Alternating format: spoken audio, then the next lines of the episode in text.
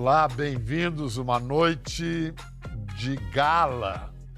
Hoje nós vamos receber um músico americano que muitos dizem parece combinar as virtudes de duas lendas do jazz.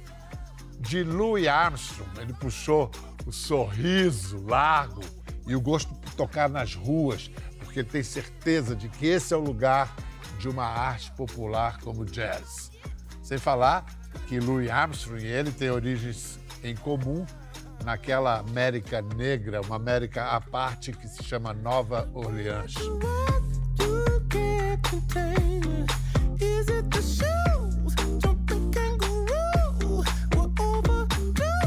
De Miles Davis, outro gênio, ele herdou o desejo de usar sua música, sua fama, sua proeminência como arma contra a violência policial, a desigualdade racial e é uma combinação vencedora. Com apenas 36 anos, ele já ganhou um Grammy de Disco do Ano e um Oscar de melhor trilha sonora pela animação Soul. It's like he's, it's like he's singing. O público brasileiro vai ter a chance de vê-lo ao vivo no festival C6 Fest, nessa sexta no Rio e sábado em São Paulo.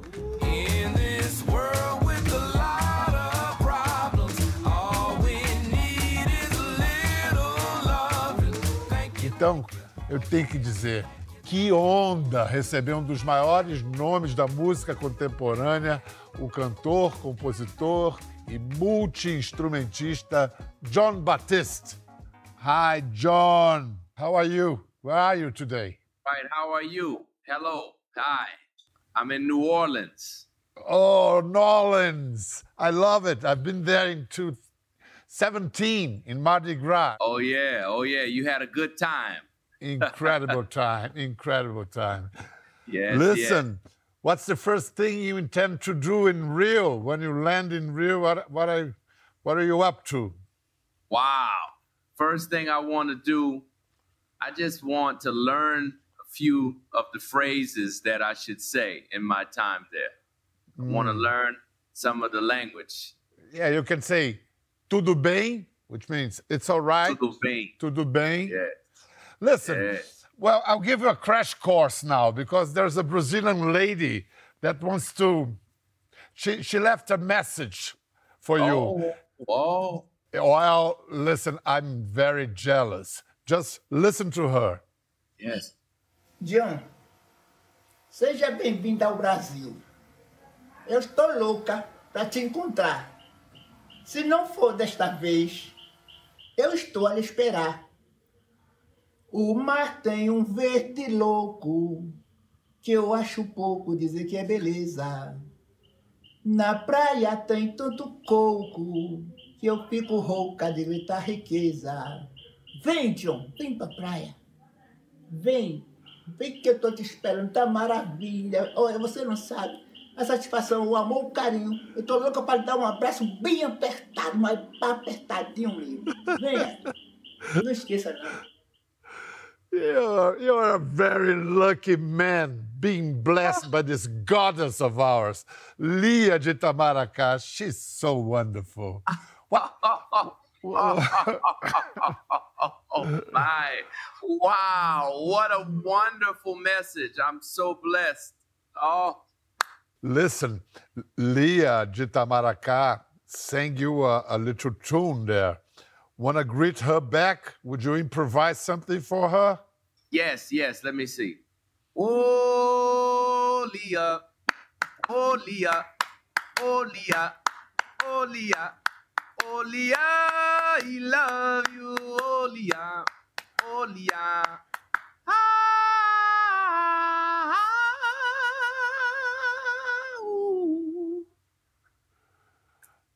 How come, could you tell me, how come are you two so close, being so far apart geographically?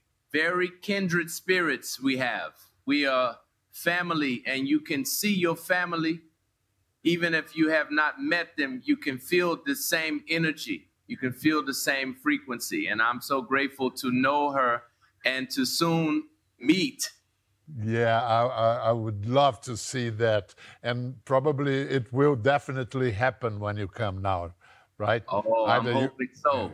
I'm, yeah. I'm, hoping to meet many people. Our show is so it's so energetic and it's so community based. The energy is about bringing people together. So we're looking forward to meeting all of the wonderful folks in Brazil and connecting with as many people as we can. Listen, what do you know about the ubiquitous Anitta? Anitta, uh, to some Brazilians, she sounds a bit foreign.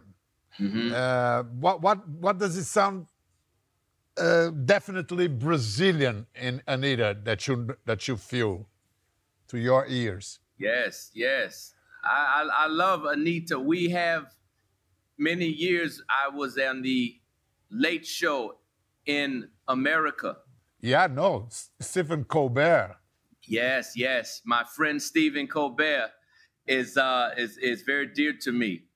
And there was a very close moment, very close, where Anitta and I would meet and perform together, but it didn't happen. But I have learned of her music since then. So I look forward to meeting her too. And uh, last but not least, the sorcerer Hermeto Pascoal. I would love to see you too jamming. Yes, I, I've listened to his music for many years. It's really special to have a chance to write to him and him to write back and us to have a conversation. But we have not yet met. I think that had an unhappy coincidence because he's going to New York and you're flying to Rio, so gonna cross in the skies. Listen, Ships crossing in the skies. Yeah. Hey, you know what I, mean? I have a lot of my friends who are here who are uh, coming coming up, and and you know the beautiful thing is I will make new friends. You are my friend. Yeah, consider I am that. someone who is welcoming of new friends, and I, I just will will be grateful to meet as many people. So don't be shy when you see us in Brazil next week. I promise. I won't. Listen, you have a Brazilian friend in your band, Nega Santos. That she's the one that keeps you in touch with Brazilian music and introduces us yourself to to our things. Brazilian music and rhythms and food. Nega is our resident Brazilian. So uh, she has been an ambassador with so much love and and she's just been a, a life force per, a life force energy in our band for seven years and you know I, i'm so grateful to have met her and she is one of the main reasons that I have been excited to come to Brazil for many years because I was very impressed just with her her way of life. She loves the music, but she also is someone who she lives with this passion and incredible zeal for life. And um, I'm very inspired by her way of being. So she is going to be with us as well. I'm telling you, this is is going to be a very special show and she's a big part of, of our band and, and my whole presentation. So I'm excited. I look forward to seeing it. You've been in Brazil in 2009 and you were with Cassandra Wilson. And at the time, you were in a show of a guy that we Brazilians, we miss him a lot. We lost him last year. And he called you a mean motherfucker. Let's, let's, let's have a look. And uh, how long have you been with, uh, where's Jonathan? There you are. Yeah. Man, you're a mean motherfucker. oh, man, thank you, thank you. Fantastic, oh, fantastic. I'm just trying to do my thing. Yeah, you're doing it. Oh. Is it your first time in Brazil or you've been here before also? This is my first time and I love it. Y'all are amazing.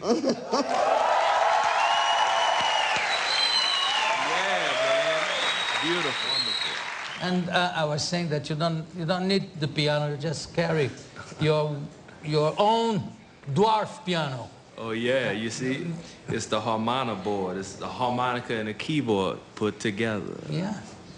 There it is. Yeah.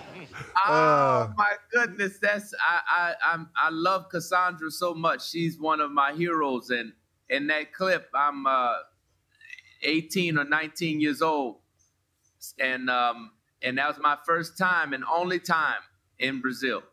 Yeah. She took me to Brazil with the band, and we met the great Jô Soares. And I remember he was so nice to me. Um, I'm so grateful to have met him. Yeah, I, I miss him a lot. But listen, you, you spent seven years with Stephen Colbert, and did television uh, experience in any way influenced your your act? Well, I've learned a lot from being on television because every single day, 200 shows a year, seven years straight, it's a training. You composing every day, you're on camera performing every day, you're in front of the audience every day, and there's an unexpected quality to late night. You don't know what is coming next. And Stephen, we talk sometimes about the idea of doing late night is the idea of bringing every single thing that you know how to do and somehow it's going to be used on, on camera. Anything can happen. Yes, yes. You, you, you played with so many great musicians. And uh, you've played with geniuses like Stevie Wonder and, and Prince. Between those two, Stevie and Prince, with which one you you relate more strongly? You know, I take from every single person that I play music with. I take the, the, the key to genius is to hide your sources. And, you know, I like that phrase because it really relates to my process. I can play with Stevie Wonder, I can play with Prince, I can play with a five year old. And I will learn something and incorporate it into my artistry. So for me, I see every opportunity to create as equal. And I try to have a radical acceptance of the creative process and of what my collaborators are bringing to the table. There's no judgment, it's only about expression and humanity. And uh, in that way, I learn from everyone every single time. And that's that's the freedom music provides that uh, no other art form probably does. Listen, you won an Oscar. Also, you won a, and a Grammy for Souls music. Jon Batiste.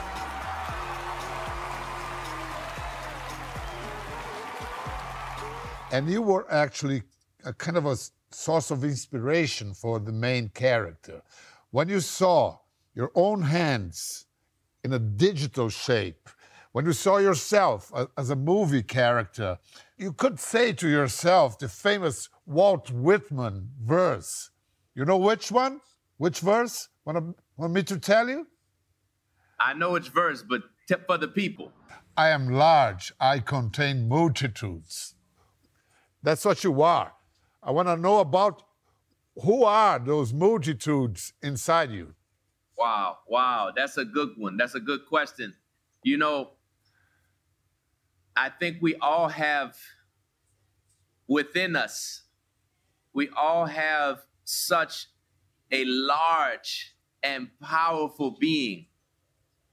And which very, very truly a gift for me to have discovered and be able to share what I have deep within. And um, the making of the movie Soul was about giving people a window into what they have within.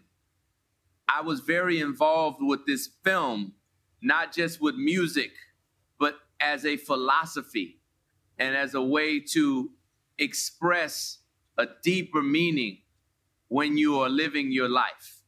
Um, and, and anybody can live life and have a passion and have a goal, but life is so much more than our ambition.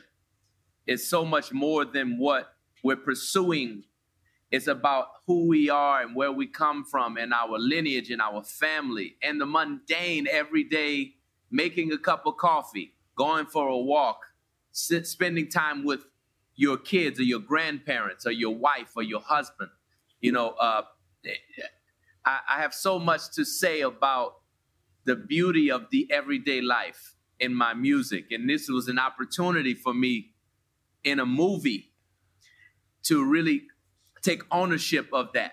So I'm very, very happy that the world received it. So many people around the world every every day when I'm walking or, or if I'm, I'm reading messages or, or fan mail, all these messages are really inspiring to me. And I hear you, everyone. Uh, thank you so much for for really listening and feeling what we were putting out there. We do appreciate, we do appreciate your work and and and this this whole uh, uh, explanation, elaboration of what you do. We can feel it in in your mu music. But now I'm going to show some footage of uh, an American '90s show that explains a little bit about your where you come from. Let's have a look. So, who's there? On the percussion, this is my cousin Jamal, and singing and playing the bass is my father, Mike, and my uncles are also playing. That's me with the, the red sweater at seven years old, uh, six or seven years old, playing the conga drum. I can't even really reach it, but you know, I'm, I'm trying to play it. Yeah, this is priceless. Incredible.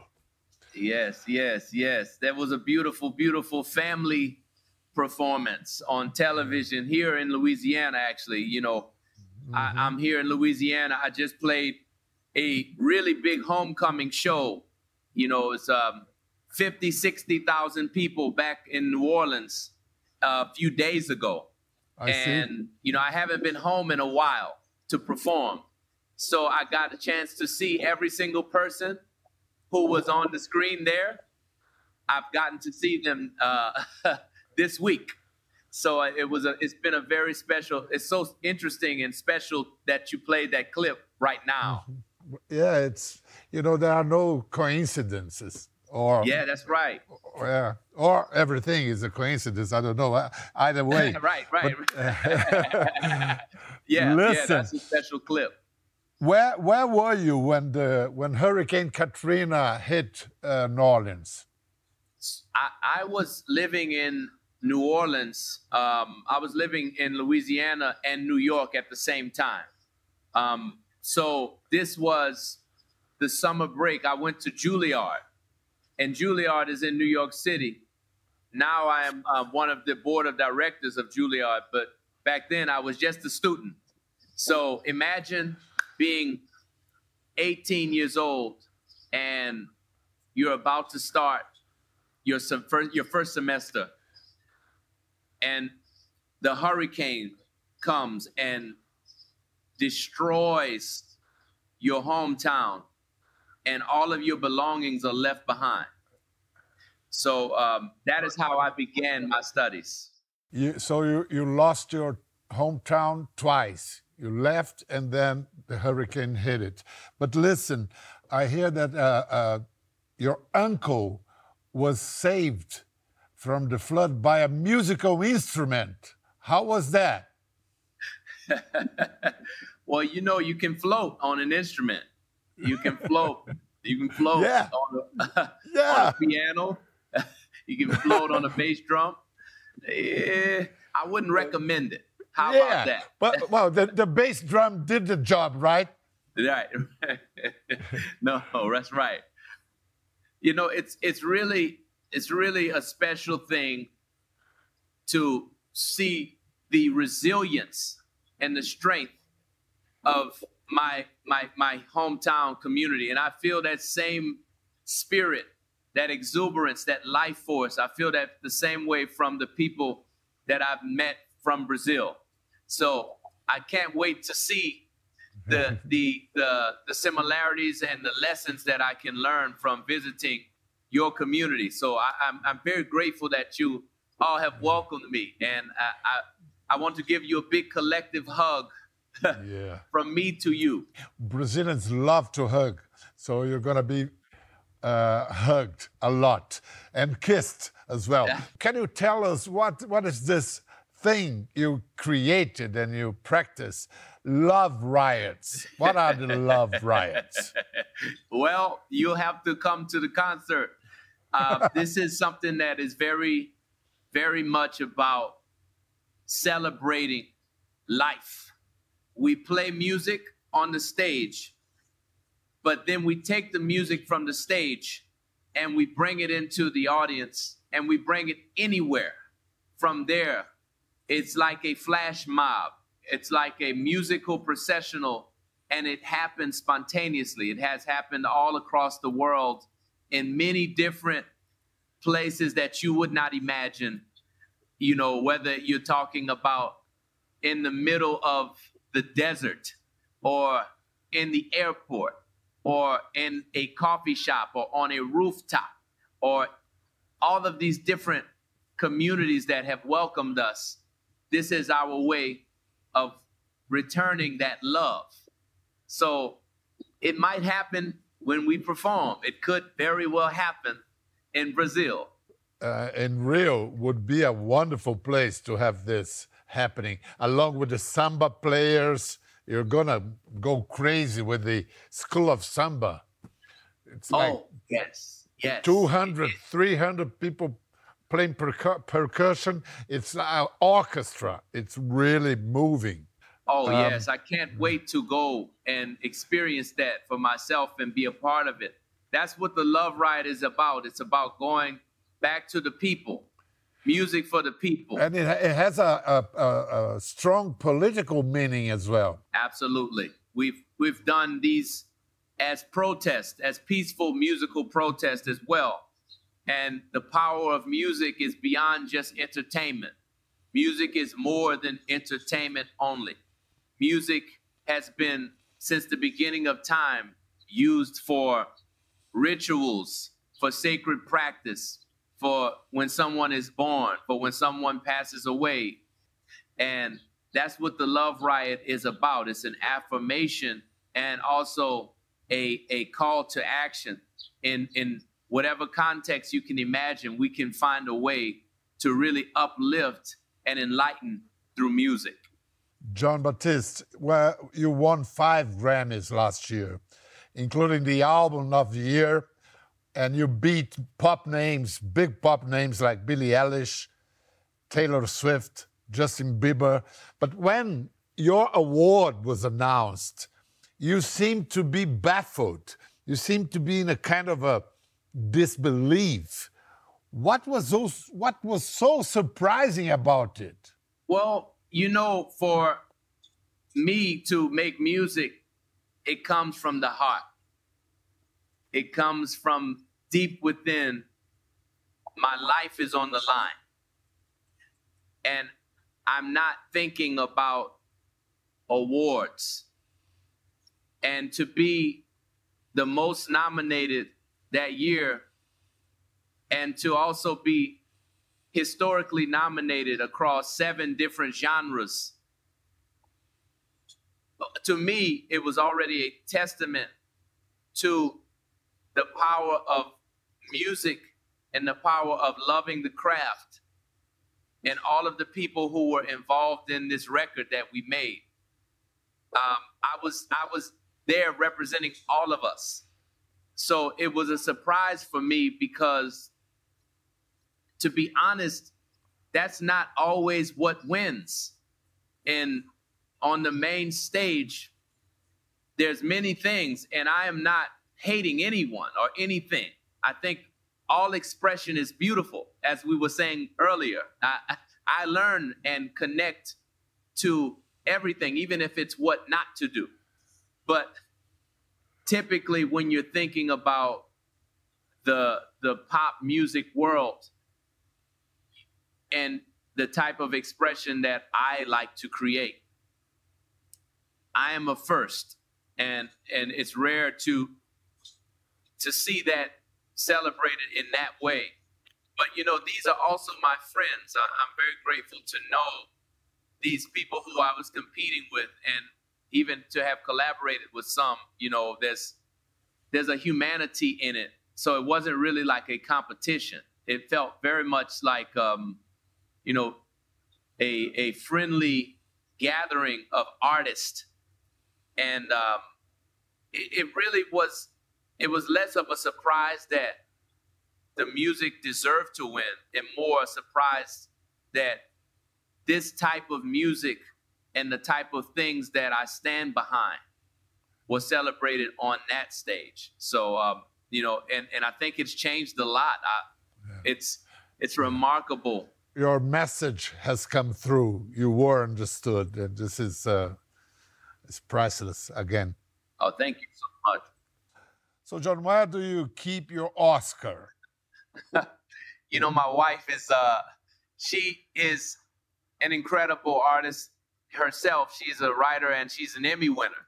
And Su- we have Suleika many Jaouad. Yes, Suleika is uh is is my my love, and between us we have many awards. And her rule is that we cannot put them on display. So in our house, you will see awards.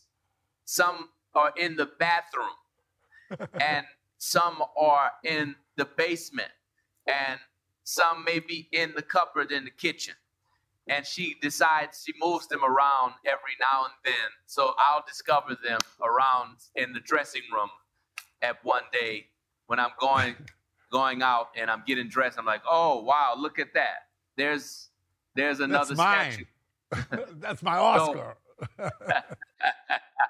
Listen, how how's Suleika doing? She she's a best-selling author and she shares her life with her readers. Talks about with, with very candidly about her cancer and the, the struggle and the transplants tr transplants she she had to face. How's she doing? Uh, does she inspire your music, or or is the other way around? Your music helps her, supports her everything is connected. Everything is connected. And with our life, what we strive to do is be authentic, to be real. And I've learned so much from her about expressing and and um and being generous with expressing who you are. Um and and my music is inspired by her, but also my music is a part of our life and it is the soundtrack to our life. So it's it it's it's a big part of my expression and also her healing. And we connect on such a deep level that it's beyond just music. Um, it, I, I, I'm I'm so grateful that she is doing well, and and we just uh, grateful for everyone's prayers and good energy. Um, I had the opportunity to sit with a friend of mine who is also, you know, the legendary, iconic, the the, the great Oprah Winfrey, who is um, she she said something that really it moved me. This was a couple days ago, and she said that there's something unexplainable in the prayers and the well wishes of people who you don't know. And I really believe that. I really believe that, you know, I'm I'm a very I have a lot of faith and I believe in God and I believe we're all connected. I believe that we're all one. And and you know, I try to live that way. And I believe that that brings healing to your life and that brings protection to your life because that's how we are meant to be together. You know, I love you even if I don't know you. I, I'm connected to you. And, you know, that's why I have no no malice or no ill wishes for anyone. And I believe that that is really a big part of Suleika and ours life together and our expression. It's bigger than just the music or just the words. It's a, it's a way of being in the world together. Do you think Suleika will be able to come to Brazil with you? She is. She's going to try to come. she just decided at the last minute. I hope that she can make it. And and if she does, please, everyone, we want to meet you. We we we we look Yeah. forward to one of those Brazilian hugs. Yeah, yeah. I, I, I'll, I'll, I'll hug you with the arms as large as Brazil, Brazil's heart, and uh, I hug you from here. Thank you so much. You know you're gonna you're gonna meet a, lots of João Batistas in uh, namesakes of yours in Brazil. It's a very popular name, João How do you say? Batista. João João, Batista. it's it's like nosy, nasal Yes. sound. João Batista, like Batiste. João Batista. yeah, that's it. Ah, That's you. That's you. yeah, that's me. That's that's that's my brethren. That's my brethren. Say it's Yeah. all right. Say it's all right. Have a good time. So it's all right. Whoa, it's all right. I like that. Thank you so much, man. See you in a Oh couple yes, of days. over there.